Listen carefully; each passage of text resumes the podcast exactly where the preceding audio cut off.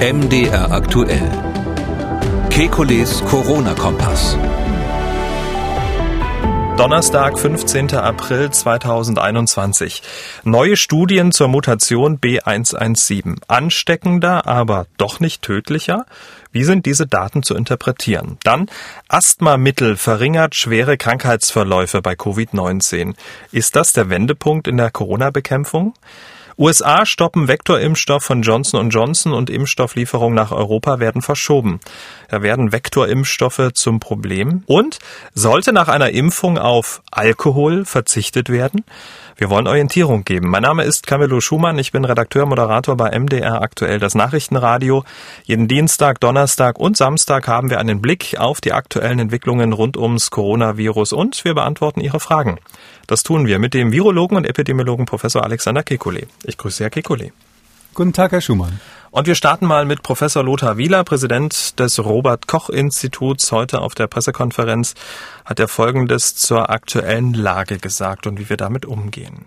Stellen Sie sich vor, Sie fahren über enge Straßen in den Dolomiten, es ist kurvenreich und an einer Seite ist ein steiler Abhang. Jeder weiß, in diese Kurve kann ich nur mit 30 fahren. Wenn ich hier mit einer Geschwindigkeitsbeschränkung von 100 reinfahre, dann ist das lebensgefährlich. Man kommt nämlich von der Straße ab und ehrlich gesagt hilft dann auch gar keine Notbremse mehr. Ja, ein ziemlich drastisches Bild, was Herr Professor Wieler da äh, bemüht. Ähm, schauen wir uns die Fakten an. Fast 30.000 Neuinfektionen innerhalb von 24 Stunden. Die 7-Tage-Inzidenz bei 160. Fast 4.700 Menschen mit Covid-19 auf Intensiv. Ja, und erst nächste Woche Mittwoch will der Bundestag das verschärfte Infektionsschutzgesetz beschließen. Dann noch der Bundesrat. Das dauert alles. Also wieder geht mehr als eine Woche ins Land. Kostbare Zeit. Kommen wir gerade von der Straße ab? Das wissen wir dann, wenn die Sterblichkeit steigt. Aber ähm, ich gehe davon aus, dass das einfach zu spät ist, was wir hier machen. Zumindest für einige Bundesländer. Es gab ja den Beschluss zwischen äh, Bundeskanzlerin und äh, Länderfürsten, der da hieß, dass man über, über 100 eine wie auch immer geartete Notbremse wieder einführt. Ähm, einige Länder machen das schon seit einiger Zeit und einige machen es eben mehr oder minder. Und das ist letztlich das Problem. Ähm, ja, das werden wir dann sehen. Also die Länder, die das aufgrund momentan noch ähm, scheinbar niedriger Inzidenz riskieren, die machen halt ein Experiment und ähm, mit ungewissem Ausgang, das muss man klar sagen. Jetzt hat Bundesgesundheitsminister Spahn heute auf der Pressekonferenz auch gesagt, die äh, Länder, die brauchen jetzt nicht unbedingt auf die Bundesnotbremse nächste Woche warten und die können ähm, die gerne schon ähm, jetzt ähm, einlegen. Würden Sie auch dafür plädieren, dass man diese Woche schon auf die Notbremse tritt und diesmal richtig? Ich glaube, äh, Bremsen ist richtig ähm, und, und notwendig. Je schneller, desto gut. Ähm, ähm, äh, ich bin jetzt nicht der Meinung, dass das so aussehen muss, dass man bundesweit jetzt ähm, nächtliche Ausgangssperren einführt oder ähnliches, sondern ich glaube immer, dass ein selektives Bremsen von Vorteil ist. Also, äh, um im Bild mit der kurvenreichen Straße äh, zu bleiben, es ist natürlich so, äh, dass ein Lastwagen, der mit 100 in der engen Kurve ist, ein höheres Schleuderrisiko hat als ein Sportwagen. Ähm, und es kommt auch immer ein bisschen drauf an, ob die Fahrbahn gerade nass ist oder ob vielleicht noch Wildwechsel oder sonst was ist. In den Dolomiten kann man ja sogar durchaus auch mit Schnee rechnen. Und ähm, das machen wir ja eigentlich, äh, zumindest diejenigen, die Auto fahren oder Fahrrad fahren oder ähnliches. Wir machen das ganz instinktiv. Ja, wenn die Straße bestimmte Verhältnisse hat, dann verhalten wir uns vorsichtiger. Und in anderen Situationen äh, glauben wir, dass wir das äh, Risiko auch im Griff haben, wenn wir etwas schneller fahren. Und ähm, diese, diese Flexibilität, die fehlt natürlich jetzt in dem allgemeinen, in, in der allgemeinen Ansage ähm, Notbremse, Lockdown, ähm, Ausgangssperren und was da so alles steht.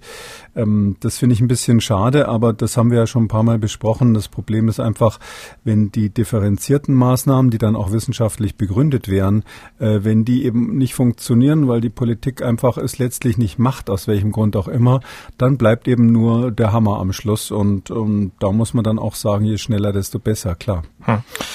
Ähm, wir sind gespannt, ähm, wie sich die nächsten Tage entwickeln und ob ähm, dann das Infektionsschutzgesetz nächste Woche dann auch zügig umgesetzt wird und wie der Appell äh, des Bundesgesundheitsministers heute bei den Länderfürsten und Fürstinnen äh, so ankommt. Möglicherweise wird ja schon die ein oder andere Notbremse schon ein bisschen eher getreten.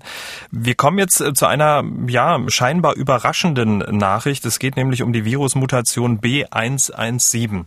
Diese ja, Mutation hat sich in Deutschland in den letzten Wochen durchgesetzt. Herr Wieler hat heute die Zahl von 90 Prozent in den Mund genommen. Also 90 Prozent der Neuinfektionen, also der Menschen, die sich neu infiziert haben, haben sich mit der Mutation infiziert.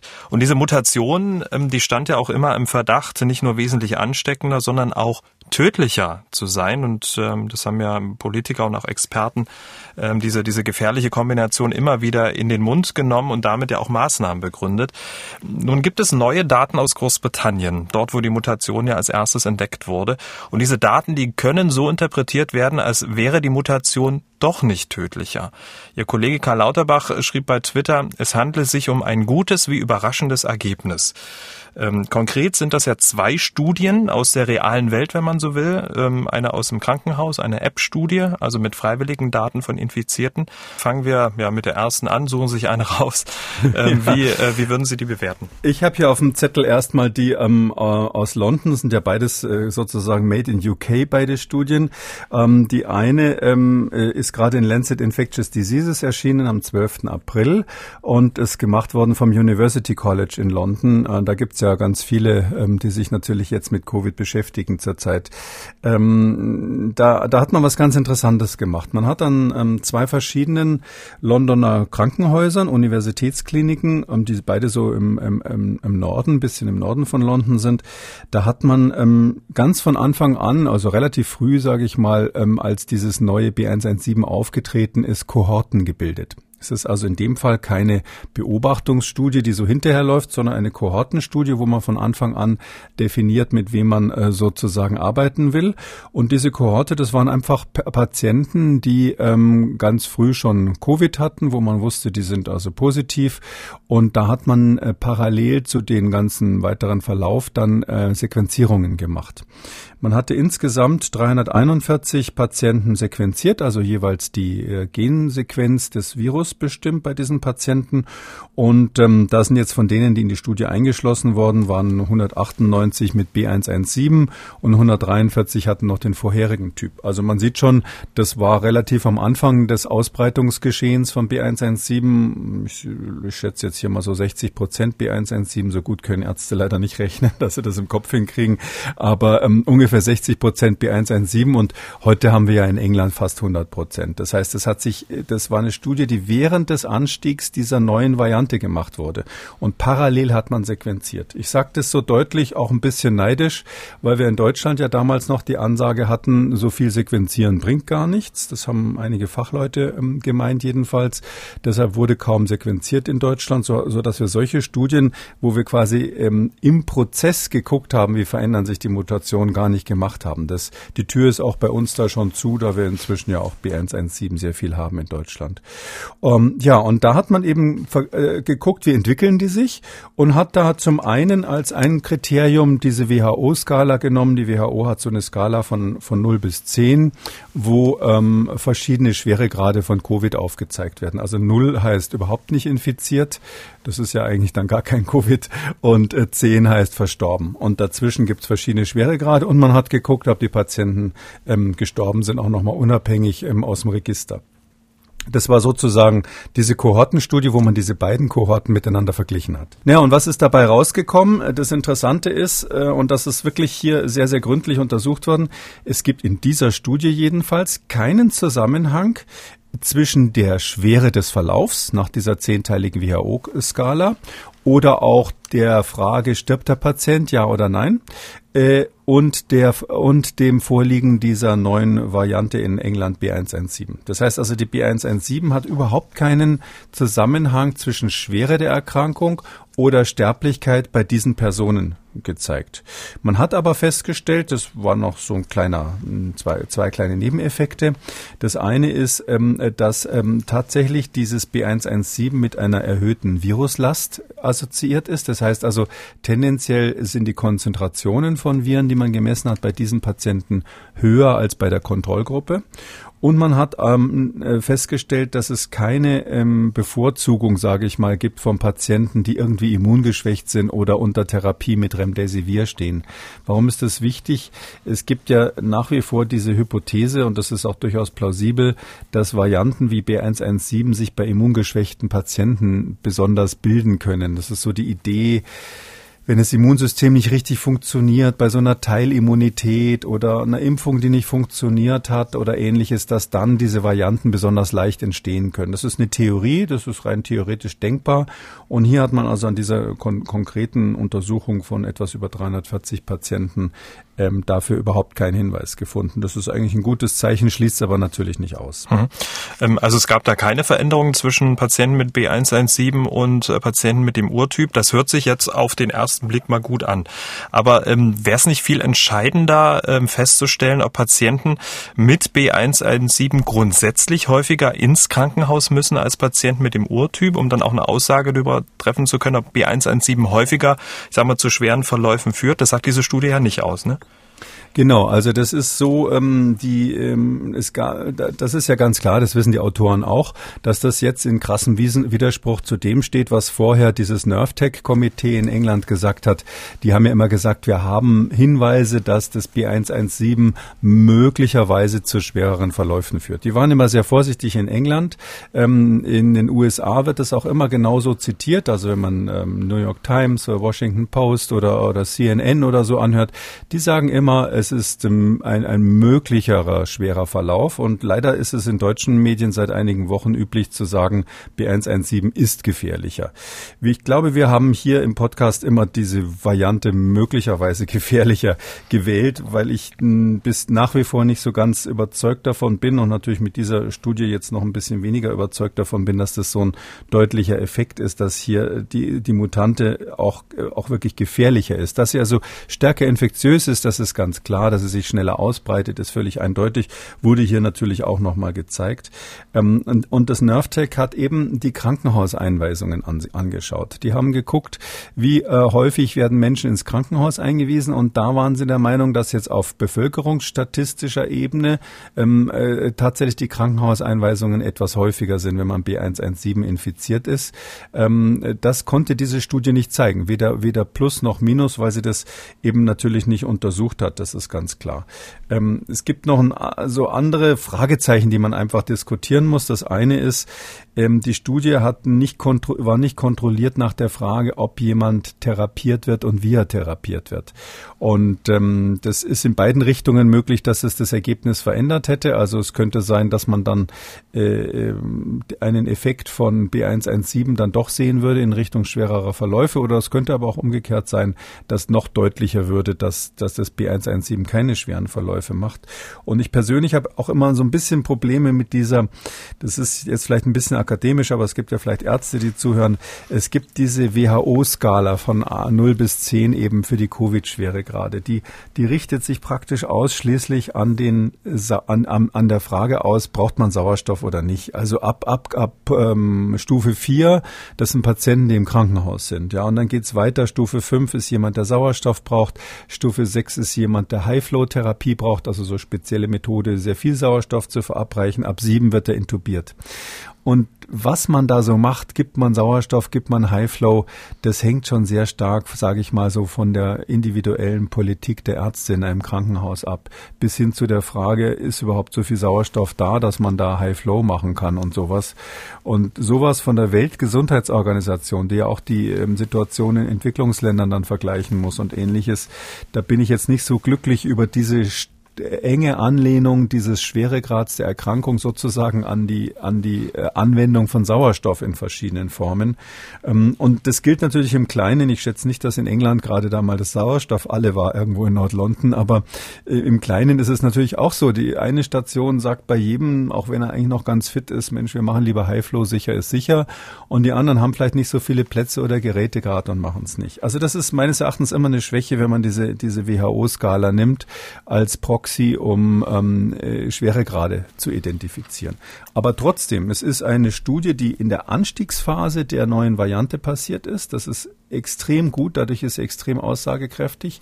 Äh, sie hat eine, äh, eine sehr großes Kollektiv, also diese 341 äh, Personen, das ist eine wirklich große Zahl. Das ist der Großteil derer, die in Nord-London in der Zeit überhaupt in die Krankenhäuser kamen.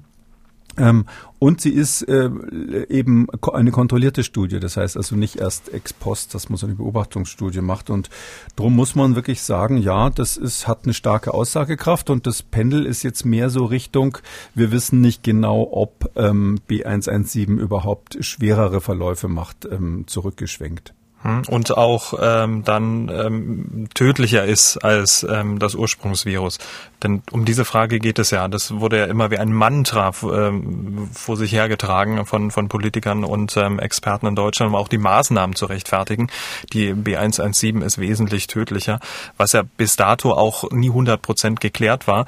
Ähm, gibt es denn ähm, nach dieser Studie zumindestens ähm, ja eine Einordnung dieser Aussage? Ja, also ich habe da natürlich die komfortable äh, Situation, dass ich das schon immer so gesehen habe. Drum brauche ich jetzt nichts zu ändern. Sie haben ja jetzt gerade Herrn Lauterbach genannt, dass er sagt, das ist eine gute und überraschende Studie da, das, ich bin immer so ein bisschen dagegen bei Twitter sowas. Wissen Sie, was kann man da machen? 280 Anschläge oder sowas.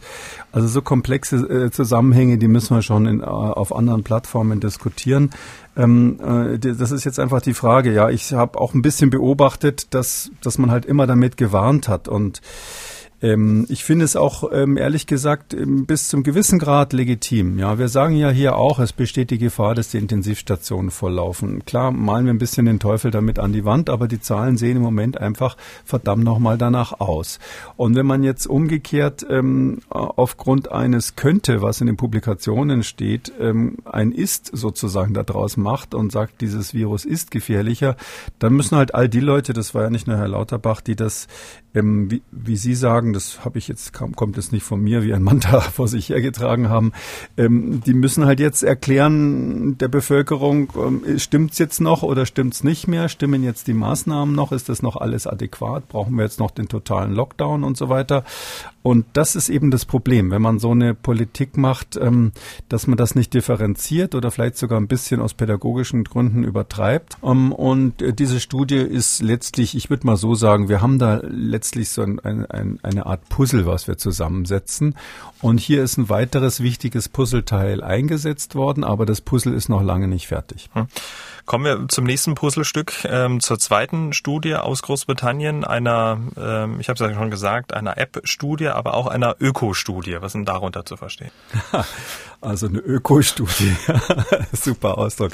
Da, ja. Also das hat jetzt nichts, das hat jetzt nichts mit Öko in unserem Sinn mhm. so zu tun oder Bio. In England würde man glaube ich Bio sagen eher als Öko, wenn man jetzt die die Sachen meint, die ökologisch korrekt hergestellt wurden. Das ist eine ökologische Studie. Ich weiß gar nicht, ob man das auf Deutsch so sagt, aber Ecological, Ecological Study heißt es auf Englisch. Äh, das ist eine Form, eine Variante, letztlich nichts anderes als eine Variante von Beobachtungsstudien. Das heißt also solche Studien, wo man die Dinge, die schon da sind sind, ohne Einfluss ne zu nehmen, wer in welche Gruppe kommt und so weiter, ähm, einfach beobachtet, also nachträglich auswertet, im Gegensatz äh, zu der Fallkontrollstudie, die wir gerade eben besprochen haben. Und wenn eine Beobachtungsstudie, die kann sich ja theoretisch ähm, beziehen auf einzelne Personen, dass man sagt, ähm, wir beobachten Ehepaare, die länger als fünf Jahre verhalten sind, äh, äh verheiratet sind, wie oft die miteinander zum Abendessen gehen. Ach so, ich dachte, sie streiten. Nein. Da streitet Aber, man sich ein Parameter, nicht. interessanter Parameter, ja. Mhm. So, mal gucken, wie ändert sich das Verhalten. Oder man kann aber auch eine Beobachtungsstudie natürlich bezogen auf Gesamtbevölkerung oder auf große Bevölkerungsteile machen, also auf Bevölkerungsebene. Und das, diese spezielle Variante der Beobachtungsstudie, die auf Bevölkerungsebene und nicht auf Individualebene gemacht wird. Die heißt ökologische Studie auf Englisch. Ecological Study. Also das hier ist also eine Beobachtungsstudie auf Bevölkerungsebene und das ist, äh, dass, äh, dass das hier nicht um einzelne Individuen geht, sieht man schon daran, dass die fast 37.000 ähm, Personen ausgewertet haben, die eben diese Covid-Symptom-App benutzen. Die haben in England so eine schöne App, ähm, wo man, ähm, äh, wenn man positiv ist, seine Symptome eintragen kann. Das ähm, haben die schon, meine, weiß gar nicht, wie lange es die gibt, aber auf jeden Fall so seit August, September letzten Jahres. Und hier wurde also ausgewertet der Zeitraum von ähm, Ende September bis Ende Dezember 2020. Und ähm, parallel hat man, und das ist eben das Schöne bei dieser App, da ist eben dann äh, eingetragen, äh, quasi der, der, der, das ist gekoppelt an den Laborbefund. Und ähm, dadurch, also deutsche Datenschützer würden sich die Haare raufen. Und dadurch ist es so, dass die dann nachgucken konnten bei den Laborbefunden, wie sieht's denn aus? Ist das vielleicht B117, ja oder nein? Da hat man ähm, äh, die, diesen, diesen sogenannten Proxy verwendet, also einen Ersatzparameter äh, verwendet. Nicht wirklich sequenziert, sondern wie in der letzten Studie, über die wir gesprochen haben, sondern ähm, man hat ähm, geguckt, ob in einem bestimmten Test, äh, PCR-Test, äh, dieses, ähm, dieses, äh, dieser Nachweis für das Spike-Gen vorhanden ist. Also wir nennen das Spike-Target Failure, also Ausfall des, des Spike-Targets in der PCR. Das ist äh, typischerweise zumindest in England jetzt immer gekoppelt an B117, weil bei B117 eben typischerweise dann von vier ähm, Targets, die man benutzt in der PCR, also vier Genen des Virus, Virus, die man versucht nachzuweisen, fehlt plötzlich eins. Also drei sind da wie immer und eins ist plötzlich weg. Und das ist ziemlich klar korreliert mit dem Vorhandensein dieser Variante. Also deshalb hat man also diese, diese, diese selbstberichteten Symptome, die die Leute da schön in ihre App eingetragen haben, korreliert mit der Frage, ähm, handelt es sich hier jetzt um die neue Variante B117, ja oder nein? Und ähm, mit ähm, welchem Ergebnis und vor allem mit welcher Aussagekraft? Ja, also hier ist das Ergebnis, ähm, sonst wäre die Studie ja nicht in dieser Kiste gelandet. Es gibt keinen Unterschied zwischen den selbstberichteten Symptomen und ähm, der, ähm, der Frage ähm, äh, neue Variante ja oder nein. Also sowohl die alte als auch die neue macht gleich schwere selbstberichtete Symptome. Auch die Krankheitsdauer ist gleich. Es gibt keinen Unterschied in der äh, Häufigkeit der Einweisung ins Krankenhaus. Und es gibt keinen Unterschied bei der Reinfektionsrate. Das war ja immer so ein bisschen so, eine, so ein Fragezeichen, fast hätte ich gesagt, so ein kleiner Elefant im Raum, äh, dass man gesagt hat, also ähm, es könnte ja sein, dass B117 häufiger Leute infiziert, äh, die schon vorher den anderen Typ hatten, als, als, als man sonst Reinfektionen sieht. Und da ist jetzt hier zumindest mal kein Unterschied ge, äh, ge, gefunden worden, nur mal so um die Zahlen zu sagen. Von diesen äh, fast 37.000 Leuten, die da mitgemacht haben, waren 249 Reinfektionen. Also das ist wirklich ein ganz, ganz kleiner Anteil. Das wären 0,7 Prozent. Ähm, die haben allerdings als Reinfektion bezeichnet alles, was nach 90 Tagen wieder PCR positiv war, also 90 Tage oder länger. Da könnte man natürlich argumentieren, 90 Tage könnte auch sein, dass es noch die gleiche Infektion ist, die aus irgendeinem Grund sich verschleppt hat. Wir sehen das ja manchmal. Also ich gehe davon aus, dass ein Teil dieser sogenannten Reinfektionen gar keine echten Reinfektionen waren. Aber wie auch immer, man hat da keinen Unterschied gesehen. Das heißt, es ist zumindest nicht so, dass jetzt dieses neue Virus B117 oder diese neue Variante jetzt krass viele Leute nochmal infiziert, die vorher sowieso schon äh, Covid hatten. Äh, sowas in der Art sehen wir ja in Südamerika, in Brasilien im Moment. Also das ist in England offensichtlich nicht der Fall. Erlauben diese Daten ähm, denn die Einordnung des Sterberisikos äh, in Verbindung mit 117, ja oder nein? Ha, also die, äh, die Antwort ist nein. Mhm. Also klipp und klar nein. Ähm, wenn ich jetzt im, in der, im, im, im Hörsaal wäre, wir haben ja leider zurzeit keine Live-Vorlesungen, da habe ich schon fast Entzugserscheinungen, würde ich jetzt fragen, und warum nicht? Aber ähm, ich sag's einfach gleich selber. Warum ähm, nicht? Das ist ja ganz relativ einfach. Ein Toter twittert nicht. Ja, also das ist ja eine App und da müssen Sie müssen Sie ja Ihre Symptome eingeben. Ja, und das wäre ja so. Äh, deshalb können Sie ja schlecht erwarten, dass der eingibt bin soeben gestorben. Ähm, zumindest wäre es ein bisschen spooky, wenn sowas vorkäme. Das, also deshalb schon mal grundsätzlich per, von vornherein nicht. Und es gibt sogar noch einen weiteren Aspekt davon. Ähm, auch schwere Fälle hören irgendwann auf, in der App was einzutippen. Ja, also wenn Sie jetzt sich da, die haben sich ja alle angemeldet ganz am Anfang. Also die hatten gerade das Ergebnis, ich glaube so plus minus eine Woche war da definiert.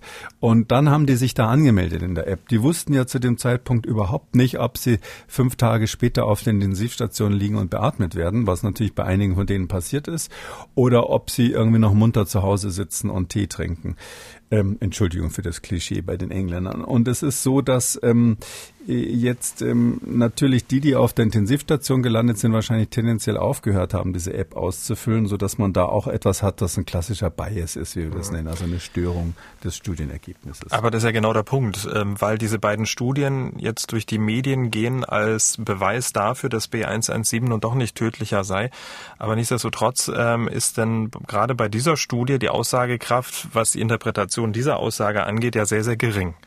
Ja, also das würde ich sagen. Also ich glaube, ins Krankenhaus, äh, das, das mit der Krankenhauseinweisung kann man schon glauben, weil es ist ja in der Tat so, dass die ähm, Leute, die ins Krankenhaus gehen, äh, meistens noch fit sind. Also man wird ja bei Covid nicht mit Blaulicht und bewusstlos ins Krankenhaus gefahren. Die sind meistens noch fit und hoffen, dass sie am nächsten oder übernächsten Tag wieder nach Hause kommen. Das ist so der Klassiker.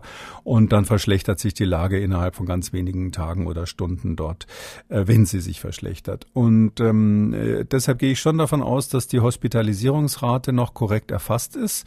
Und das ist wichtig, weil ja die anderen Studien, die auch auf Bevölkerungsebene jetzt, ähm, die im Februar rauskamen, die gesagt haben, wir, wir sehen da ein Signal, dass die häufiger ins Krankenhaus kommen mit B117, die haben ja genau diesen Faktor er, erfasst. Also da gibt es schon einen klaren Widerspruch, wo sich das diametral gegenübersteht. Ähm, aber äh, mit be bezüglich der Sterblichkeit sagt's nichts aus. Ähm, man kann höchstens so einen Plausibilitätscheck machen, dass man sagt, na ja, also Leute, die jetzt sozusagen, wenn jetzt die, die Symptome bis zur, bis einschließlich Krankenhauseinweisung, wenn die jetzt gar nicht schlimmer sind bei diesen Leuten, wieso sollen die dann plötzlich hinterher häufiger sterben? Also, und wir haben ja gerade an einer anderen Studie gesehen, wenn sie dann im Krankenhaus sind, da gibt's jetzt zumindest mal diese eine, die da gemacht wurde, wenn die dann im Krankenhaus wirklich sind, da ist die Sterblichkeit nicht höher. Also die beiden sozusagen zusammengebaut, die eine mit ihrer Aussagekraft bis zur Krankenhauseinweisung und die andere mit der Aussagekraft ab äh, Krankenhauseinweisung, geben natürlich schon, sage ich mal, ein Bild, was in die Richtung zeigt. Stärker würde ich das nicht interpretieren, ähm, dass hier bei B117 kein Unterschied in der Schwere der Krankheitsverläufe ist. Ähm, aber eben es zeigt nur in diese Richtung. Ich bin immer dagegen, jede Studie rauszuziehen und zu sagen, jetzt ist es auf jeden Fall so und so und so. Es gibt noch einen anderen Bias, den muss man hier erwähnen, weil natürlich ähm, kluge Leute denen, an den wahrscheinlich als erstes denken. Es ist ja bekannt, dass alles, was mit, mit Self-Reporting, wie sagt man, mit selbst eingetragenen Daten zu tun hat und mit irgendwelchen Apps, das hat ja, ist ja immer überlagert. Also Apps werden von jüngeren Leuten verwendet, Apps werden von gesundheitsbewussteren Leuten verwendet, die verhalten sich anders. Da gibt's äh, Bücher drüber, warum diese Studien von vornherein äh, eine limitierende Aussa Aussagekraft haben. Und äh, das muss man natürlich auch noch hier in die Waagschale reinwerfen. Hm. Übrigens übrigens vielleicht noch das eine. Es ist tatsächlich auch äh, die ähm, die, der R, der R-Wert äh, bestimmt worden in der Studie. Nochmal, da gibt's ja 1000. Aber hier ist auch noch, noch mal gezeigt worden, dass bei B117 das R ungefähr um 0,35 höher liegt als ähm, äh, als bei dem Wildtyp, der vorher zirkuliert ist oder bei den Wildtypen. Das mhm. heißt also, wenn jetzt R vorher auf 1 war, hätten wir eine 35-prozentige ähm, Erhöhung der, der Ausbreitungsgeschwindigkeit. Aber R war auch in den Regionen Englands, da gibt es drei Regionen, wo das ganz klar war, wo, ähm, wo man ähm, sehr, sehr viel B117 hatte. Also es gibt drei Regionen, die hatten über 80 Prozent B117 schon beim ersten Lockdown damals. Ähm, äh, in diesen Regionen ist trotzdem das R während des Lockdowns bei 0,8 geblieben. Was heißt das? Das heißt, zumindest wenn man diese Studie jetzt dafür verwenden will, kann man sagen, der Lockdown wirkt auch gegen B117 mit genau den gleichen Maßnahmen. Tja, einen zusammenfassenden Satz. Ähm, was bringen uns diese Studien jetzt in der Bewertung? Ich glaube, nach den zwei Studien kann man zumindest nicht mehr dieses Mantra vor sich hertragen, von dem Sie gesprochen haben. Man kann dann nicht mehr sagen, es ist ganz klar, dass ähm, B117 tödlicher ist oder schwerere Verläufe macht. Ähm, ich würde dringend appellieren daran, dass wir auch in Deutschland die, die, das dann auch so formulieren, wie das international üblich ist. Es gibt Hinweise darauf, aber belegt ist es noch nicht. Kommen wir zu den Impfstoffen. Als wir den Podcast am Dienstag im Kasten hatten, kurz danach, kam die Meldung, dass die USA einen Impfstopp für den Vektorimpfstoff von Johnson Johnson verhängt haben und ähm, kurz darauf stoppte dann, stoppte dann das Unternehmen selbst seine Lieferung an die Europäische Union. Der Grund, wie schon bei AstraZeneca, Fälle von sehr seltenen Sinusvenenthrombosen. Nun ist Johnson Johnson ähm, in den USA auch in der EU zugelassen. Die EMA will nächste Woche ein Gutachten vorstellen und sagt, bis dahin könne der Impfstoff weiter verimpft werden. In Deutschland sollte mit Johnson Johnson in dieser Woche begonnen werden. Wegen des Lieferstopps ist aber kein Impfstoff geliefert worden. Ja, da ist das Unternehmen vorsichtiger als die Behörden in diesem Fall, ne? Ja, das ist sogar zweistufig passiert. Also ähm, es ist tatsächlich so, dass am Dienstag ähm, äh, zunächst mal ähm, die US-Behörden gesagt haben, ähm, Stopp äh, bezüglich Johnson Johnson. Dann hat sich parallel hat sich das äh, Komitee für die äh, Impfstoffe da, das heißt Advisory Committee on Immunization Practice, also dieses AZIP, das ist quasi die STIKO. Also STIKO auf amerikanisch heißt AZIP. Die sitzen beim CDC, also der, dem amerikanischen Robert Koch Institut, wenn man das so vergleichen will. Ähm, und ähm, die haben äh, jetzt gestern dann in den Abendstunden noch gesagt, ähm, wir bleib, es bleibt bei der Pause. Und die haben genau diese Frage diskutiert, von der Sie, äh, von der Sie gerade gesprochen haben. Die ist ja ganz wichtig. Und da, da, da sage ich mal, da haben die Leute unterschiedliche Auffassungen. Die EMA hat die Auffassung vertreten und bleibt auch dabei, äh, dass man ähm, weiter impfen soll und parallel untersuchen soll, wie schlimm ist das eigentlich mit diesen Nebenwirkungen. Begründung, erstens, ähm, die Nebenwirkungen sind extrem selten um, ähm, und zweitens, ähm, wenn wir aufhören zu impfen oder so eine Art Impfstoff haben, dann führt es dazu, äh, dass Menschen sterben, weil sie ungeimpft sind. Und drittens, äh, von der Kommunikation her sagen wir lieber, ähm, der Impfstoff ist okay, statt dem irgendeinen Makel anzuhängen, indem wir einen Impfstoffstopp machen, machen. Und genau das wurde in den USA auch diskutiert. Sie wissen, ich bin jetzt in dem Fall äh, bin ich da eher auf der Seite der CDC als der EMA. Äh, da wurde das Gleiche diskutiert und da hat man eben gesagt, also erstens, diese Nebenwirkung ist nicht von Pappe. Wir nehmen das sehr ernst. Es könnte die Spitze eines Eisbergs sein. Also sinngemäß gesagt, es könnten auch Langzeitfolgen damit zusammenhängen. Es könnte weitere Thrombosen geben, die man übersehen hat. Das wollen wir erstmal genauer gucken. Wir wollen die Blutwerte anschauen. All das ähm, ist dort diskutiert worden. Und man muss sagen, die Situation ist dort ja noch, sie sieht noch harmloser aus als bei AstraZeneca. Da gab es, gab es sieben Hirnvenenthrombosen. Auch wieder Frauen im Alter von 18 bis 48 Jahren in dem Fall. Eine von denen ist gestorben. Aber das Interessante ist, man hat die gleich genauer untersucht, weil man natürlich schon in Alarmstellung war wegen der Daten aus Europa bei AstraZeneca und hat festgestellt, dass drei von den sieben, also also man könnte sagen fast die Hälfte, zusätzlich schwere periphere Venenthrombosen hatte. Also das, wo immer gesagt wurde, das gibt's aber nicht. Also zumindest mhm. bei AstraZeneca wurde ja immer gesagt, es gibt nur diese Hirnvenenthrombosen und normale Thrombosen gibt's nicht. Das ist jetzt aber bei dem Johnson Johnson Impfstoff in drei Fällen festgestellt worden. Und ich glaube, das war ein wichtiger Faktor äh, zusätzlich mit den Daten, die man aus Europa von AstraZeneca hatte. Und sieben muss man sagen, in der Situation, dass insgesamt äh, über sieben Millionen Menschen mit Johnson Johnson schon mal geimpft sind. Also das wäre eins zu eine Million. Allerdings ein bisschen äh, kleine Modifikation dran. 3,8 äh, Millionen, also so rund die Hälfte davon wurde in den letzten zwei Wochen erst geimpft in den USA. Und die könnten ja theoretisch die, diese Probleme noch bekommen, weil die so bis zu zwei Wochen äh, dauert es ungefähr, bis die Probleme auftreten könnten. Und da müssen sie natürlich auch noch registriert werden. Das heißt aber, dann ist man immer noch so in der Größenordnung bei sieben Fällen pro 500, äh, pro 500.000. Das heißt also äh, noch weniger als bei AstraZeneca in Europa. Und trotzdem haben die CDC gesagt, nee, wir gehen hier auf Nummer sicher. Und die haben eben gesagt, Transparenz ist alles. Wir wollen den Bürgern erklären, wie das Problem ist. Wir wollen das untersuchen. Wir wollen verstehen, woran es liegt. Und wenn wir sehen, es ist wirklich etwas, was ähm, auch von der zugrunde liegenden Biochemie extrem selten auftritt, konkret wahrscheinlich werden es wahrscheinlich dann doch wieder diese Antikörper sein, die man schon bei AstraZeneca gesehen hat im Zusammenhang mit den Blutplättchen. Ähm, wenn das wirklich ein extrem seltenes Phänomen ist, und dann können wir eben sagen, 1 zu 500.000 nehmen wir in Kauf.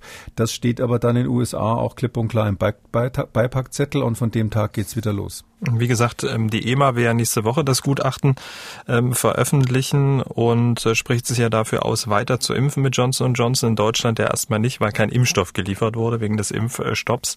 Ähm, wenn jetzt der Impfstoff geliefert worden wäre, hätten Sie sich dann vorerst für einen Impfstopp in Deutschland ausgesprochen? Ich glaube, wir haben hier das gleiche Problem, was wir bei AstraZeneca gesehen haben. Das ist natürlich Spekulation, aber das äh, wissen Sie, das wäre ja nur, das ist so eine exotische Erkrankung Erkrankung. Auch bei diesen Sinusvenenthrombosen hat man das äh, gesehen, dass die Thrombozyten ähm, abgestürzt sind zugleich.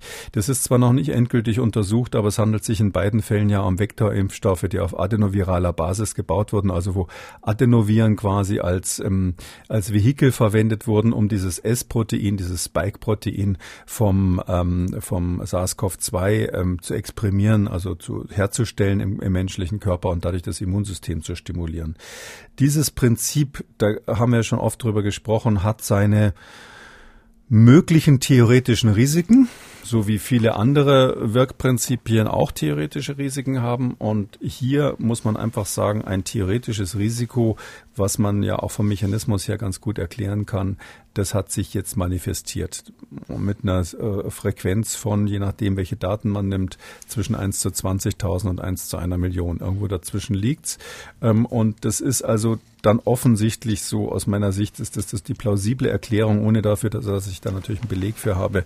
Das ist ein Problem der Vektorimpfstoffe. Und mh, deshalb gilt natürlich das Gleiche. Ich hatte ja in Europa empfohlen, noch bevor das, äh, bevor die äh, STIKO äh, in diese Richtung gegangen ist, ähm, hier ähm, zu stoppen und erstmal zu prüfen. Aber ähm, das ist keine wirklich wissenschaftliche Einschätzung, sondern die wissenschaftlichen Daten sind genau die gleichen. Also die EMA sieht die gleichen Daten wie das Paul-Ehrlich-Institut, äh, wie die Behörden in Norwegen, die es gestoppt haben, oder in Dänemark, die es gestoppt haben, und die gleichen Daten wie CDC. Das ist ja international, das sind das kurze Drähte.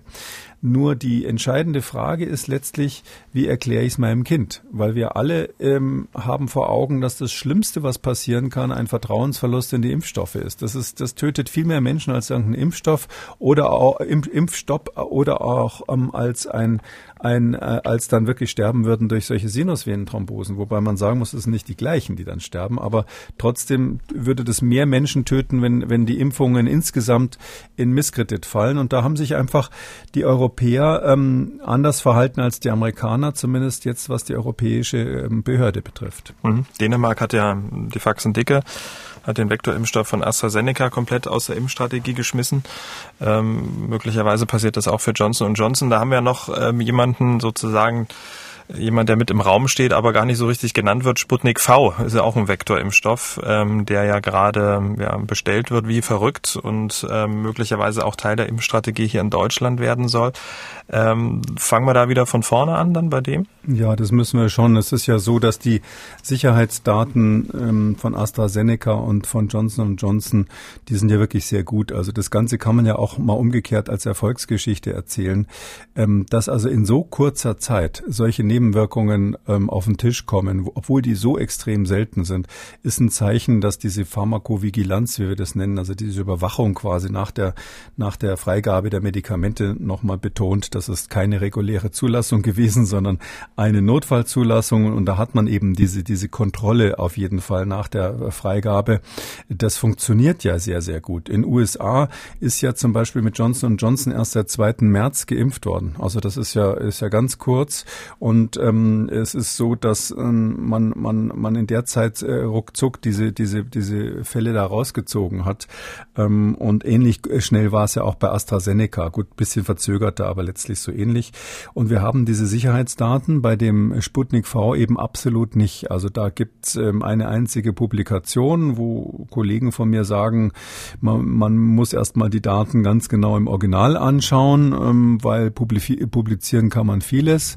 Und das ist ja auch so, dass äh, die FDA tatsächlich solche ähm, Analysen dann immer selber macht äh, bei der Zulassung. Die lässt sich die Originaldaten ähm, liefern und rechnet sozusagen parallel mit, ähm, während die EMA traditionell sich eigentlich die fertigen Daten vom Hersteller liefern lässt.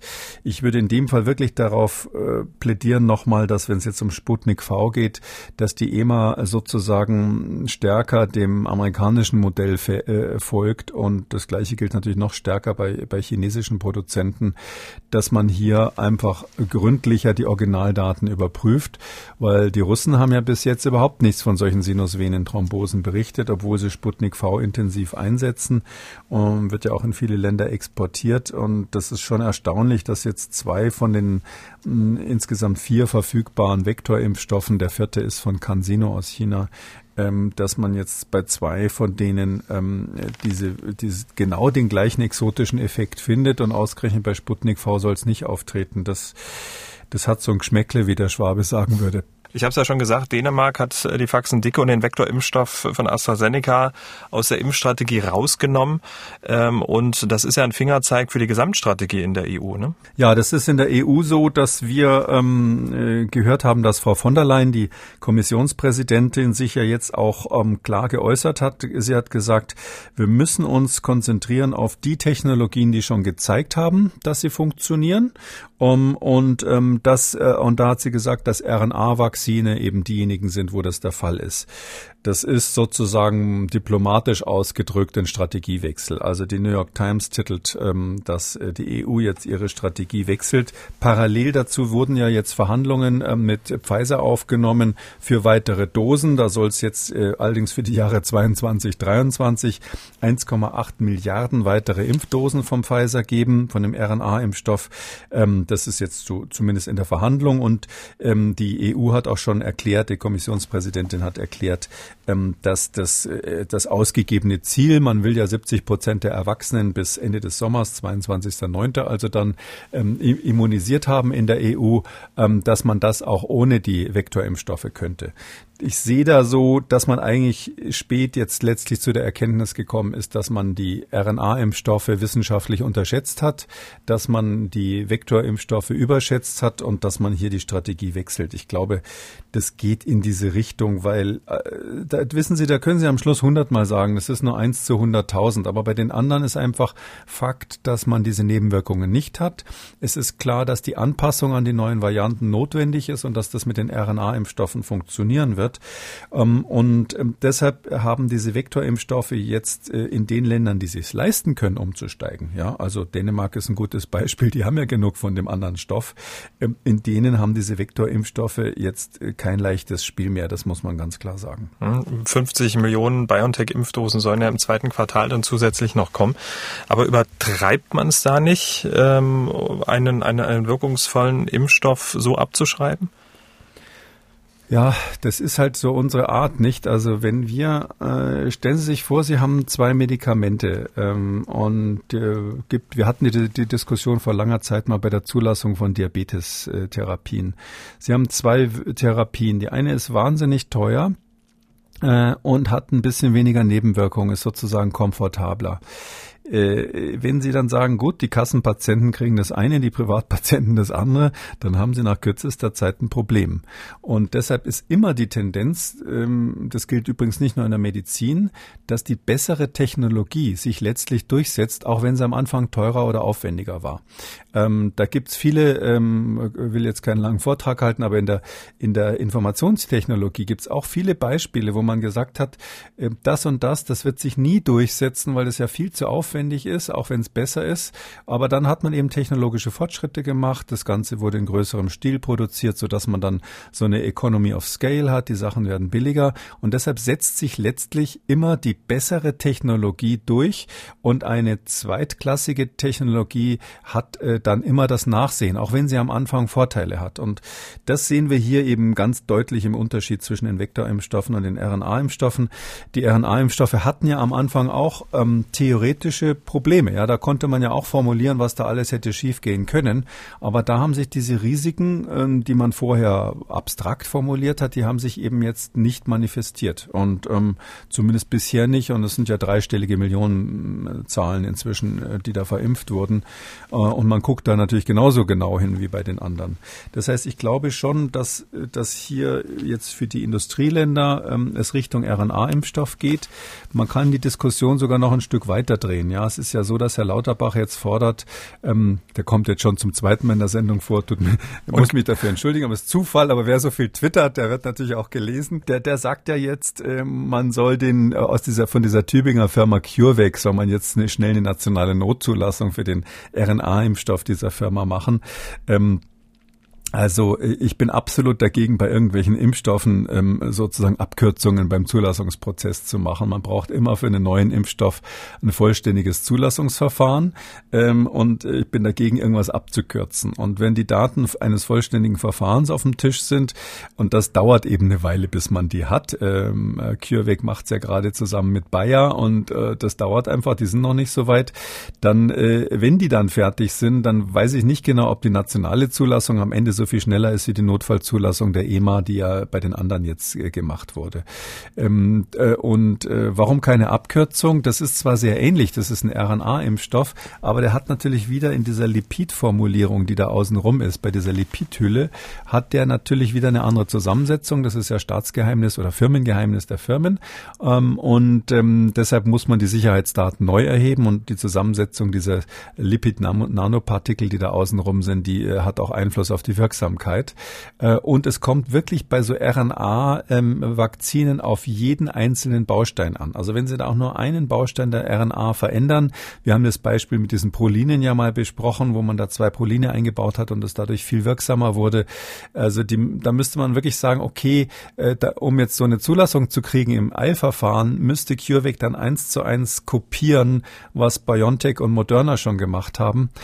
Und da gilt eben, darum bin ich jetzt drauf gekommen, wieder das, das Prinzip, wir haben ja die Technologie schon, die anderen haben die Fabriken schon. Ähm, eine Fabrik zu klonen ist immer leichter als eine Neuzulassung zu machen und einen neuen Wirkstoff irgendwo anders herzustellen. Deshalb sage ich jetzt mal, ähm, ich würde jetzt in dieser Krisensituation, ohne jetzt ähm, sonst äh, was gegen Marktwirtschaft zu haben, würde ich sagen, wir haben was, was funktioniert. Also lass uns das äh, so breit wie möglich rausbringen. Lass uns zusehen, dass wir das auch bei niedrigeren Temperaturen einsetzen können und so weiter. Das Problem durch die Vektorimpfstoffe haben nicht wir Industrieländer letztlich, sondern das haben die Länder, die weniger entwickelt sind und die Schwellenländer. Übrigens auch die weniger entwickelten Regionen der USA, weil die die drängen darauf oder die brauchen einen Impfstoff, den man im Kühlschrank lagern kann. Die, die haben sich in den USA ähm, haben die sich darauf eingestellt, dass sie ähm, Teile der Bevölkerung, die zum Beispiel äh, kein Zuhause haben und ähnliches, oder die die Native äh, Community, also die Indianer, die dort leben, äh, das sind Leute, die sind schwer jetzt für zwei Impfungen nacheinander einzubestellen. Und da ist man froh, wenn man denen einmal Johnson Johnson geben kann und tschüss. Also all die äh, diese Situation, wo es schwierig ist, bestimmte Bevölkerungsgruppen zu erreichen oder wo man einfach nicht das Geld hat für die Luxusimpfstoffe, die haben jetzt ein Problem, weil die haben alle gesetzt auf diese Vektorimpfstoffe.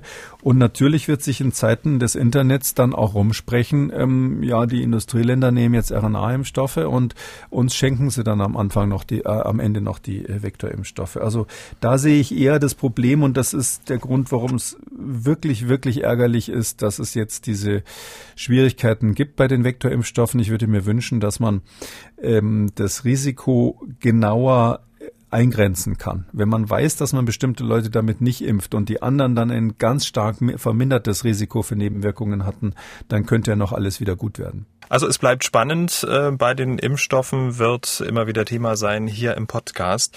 Herr Kikoli, wir sollten auch unbedingt über einen ähm, Game Changer oder einen vermeintlichen Game Changer sprechen.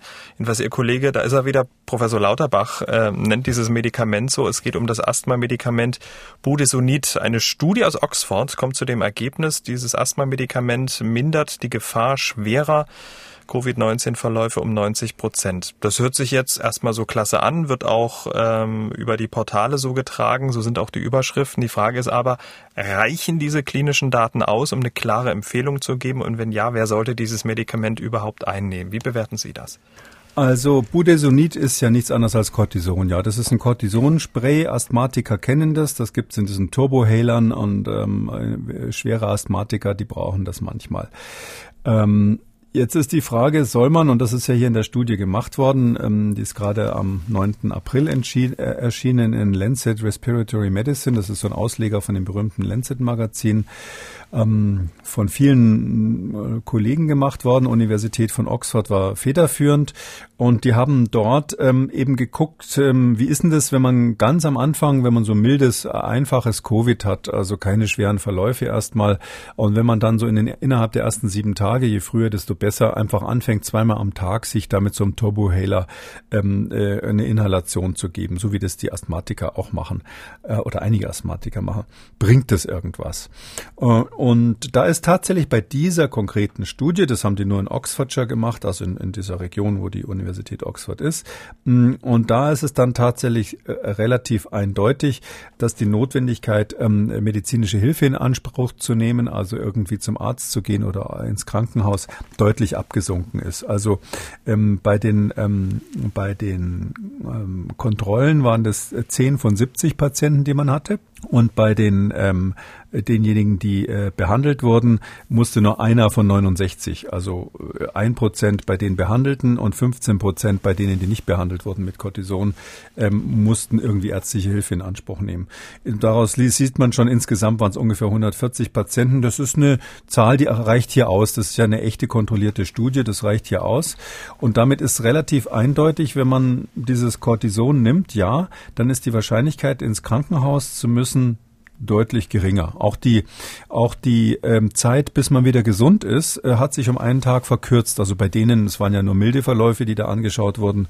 Ähm, bei diesen milden Verläufen war es so, ähm, dass äh, äh, das sich von acht Tagen war sonst die durchschnittliche Krankheitsdauer und die hat sich auf sieben Tag, Tage verkürzt. Und so ein bisschen schwächere äh, Signale waren, dass ähm, man beim Fieber und bei ähm, andauernden Symptomen, die also länger als zwei Wochen angedauert angeschaut haben, auch einen Effekt gesehen hat, dass es offensichtlich so ist, dass ein bisschen weniger diese äh, Probleme auftreten bei Leuten, die das Cortison genommen haben. Ja. Aber man muss eben dann äh, da äh, bis zum Ab bis einen Tag nach äh, Abklingen der Symptome jeden Tag zweimal sich da 400 Mikrogramm, also ähm, 0,4 Milligramm ähm, Cortison reinziehen. Und da würde ich jetzt auf keinen Fall so weit gehen, dass man sagen kann, also okay, wir kürzen jetzt die leichten Verläufe von Covid ab, indem wir alle Cortison inhalieren. Warum nicht? Na, Cortison ist einfach ein zweischneidiges Schwert. Ja, Cortison ist ein Medikament, das, ähm, das wissen wir relativ klar, ähm, das Immunsystem stark unterdrückt und das ähm, äh, unter anderem diese angeborene Immunantwort unterdrückt. Ähm, äh, bei der angeborenen Immunantwort, das ist das, was ganz am Anfang passiert in den ersten Stunden nach einer Infektion, eben vir praktisch bei jeder Virusinfektion, auch bei, bei SARS-CoV-2. Das sind Mechanismen, die eben dann verhindern, dass dieses Virus sich schnell ausbreitet arbeiten kann.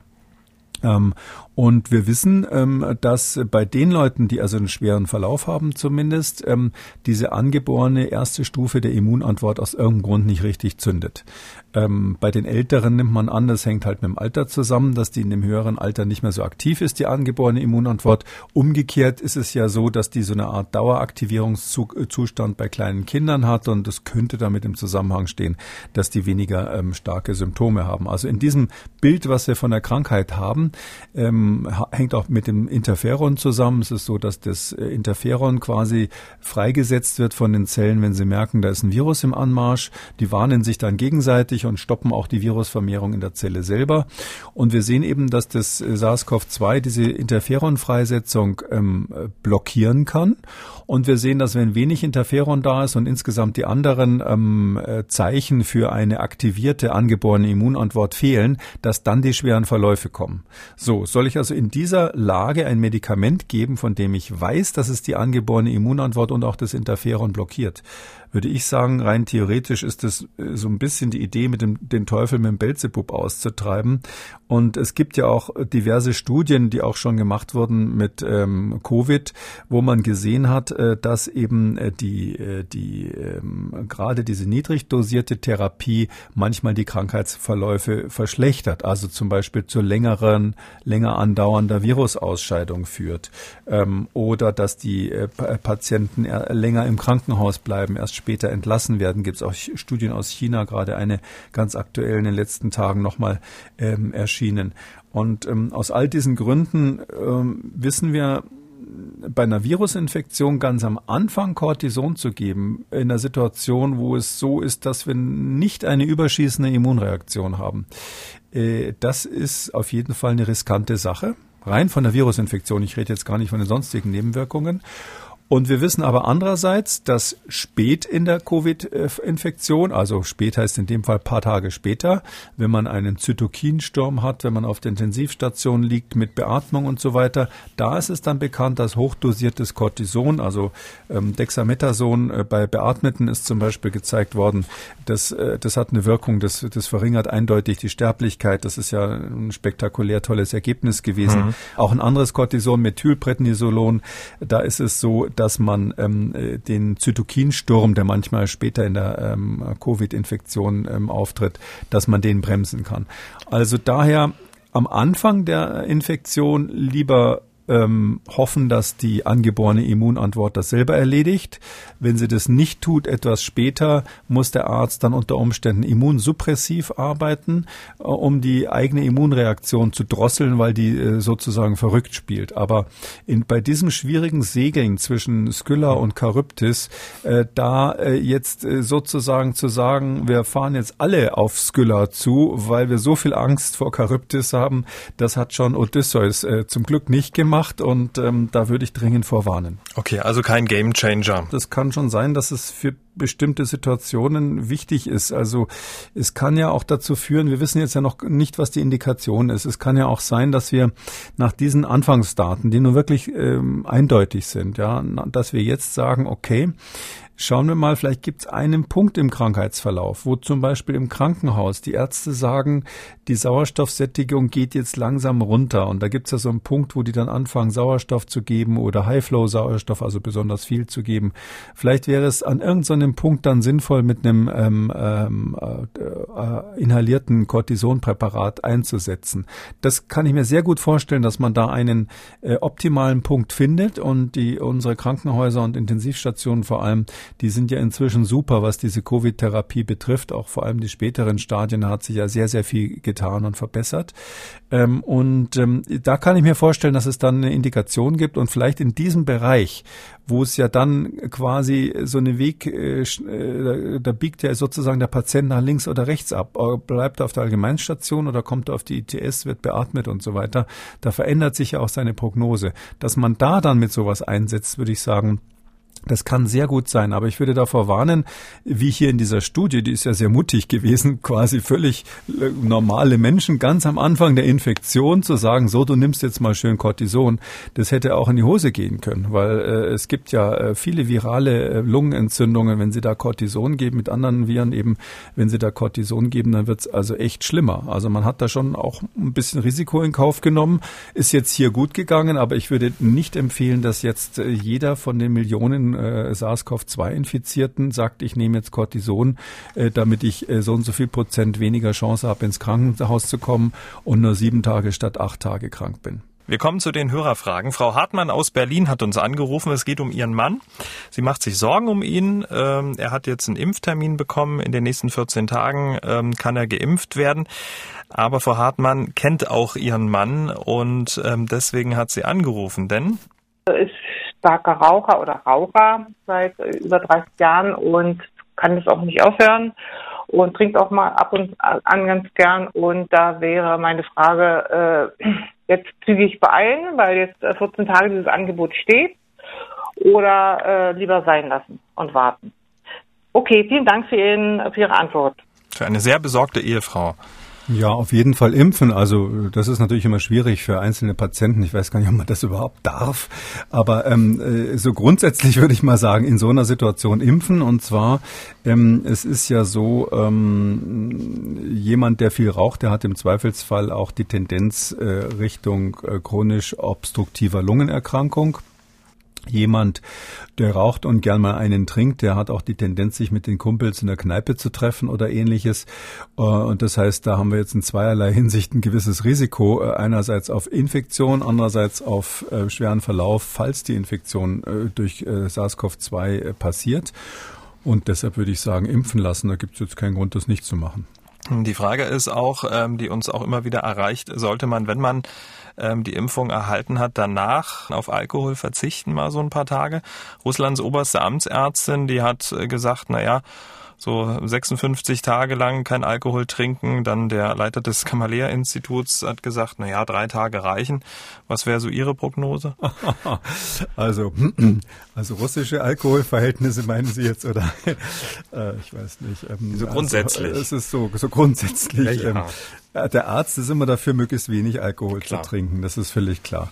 Und das muss jeder selber wissen, wo da seine Grenze ist. Und ich glaube, die meisten wissen, merken auch, dass wenn man etwas zu viel Alkohol trinkt, dass es dann ungesund wird, auch, auch mental. Und äh, deshalb finde ich es immer eine gute Idee, wenig Alkohol zu trinken. Aber es gibt natürlich überhaupt keine Daten, die jetzt sagen würden, wenn einer ein Glas Wein trinkt ähm, am Tag nach der Impfung, dass es ihm dann entweder besonders schlecht gehen würde, was die Nebenwirkungen betrifft, oder dass die Impfung nicht richtig wirken würde oder ähnliches. Also da gibt es keine Daten drüber und das wäre auch unwahrscheinlich. Ich würde auch jetzt nicht unbedingt das Experiment machen wollen, dann der, der Hälfte aller Probanden irgendwie den Wodka einzuschenken, um zu sehen, ob es einen Unterschied macht. Ähm, ich glaube, das ist äh, eher so ein bisschen speziell russisch zu, beur zu beurteilen. Dort spielt es einfach eine sehr, sehr große Rolle. Darf ich trinken? Wann darf ich trinken? Wie viel darf ich trinken? Ähm, und ähm, das ist ganz klar, dass die Leiterin der Gesundheitsbehörde diese Gelegenheit wahrgenommen hat, äh, so eine Empfehlung auszusprechen, mit wahrscheinlich mit Blick auf die Schädlichkeit des Alkohols allgemein.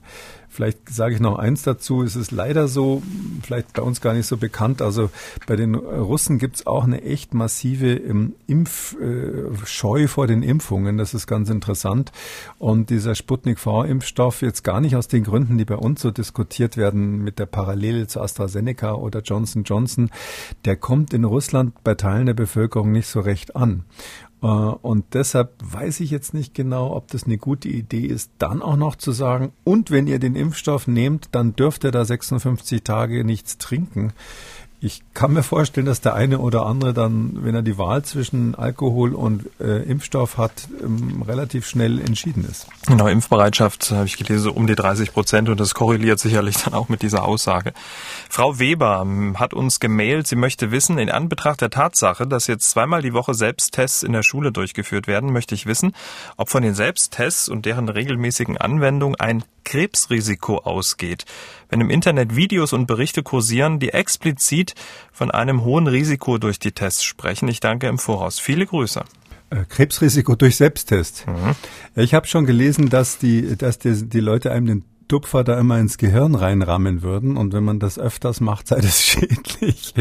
Also im, im Internet gibt's offensichtlich tolle Gruselgeschichten, die müssten wir irgendwann mal sammeln müssen für eine Spezialausgabe. Aber ein Krebsrisiko durch Selbsttest gibt's definitiv nicht. Die einzige Möglichkeit, die ich irgendwie sehen würde, wäre, Entschuldigung, wenn ich das äh, versuche spaßig zu sehen, wenn man das Papierchen, was da drinnen ist, in der Kassette rauspopelt und zusammen mit den Reagenzien verspeist. Da weiß ich nicht, ob da irgendwelche Chemikalien dabei dabei sind, die dann in höherer Dosis krebsfördernd wären. Aber die Abnahme des Selbsttests ist definitiv nicht krebsfördernd. Damit sind wir am Ende von Ausgabe 170. Vielen Dank, Herr Kekole. Wir hören uns dann am Samstag wieder, dann äh, zu einem Hörerfragen-Spezial. Bis dahin.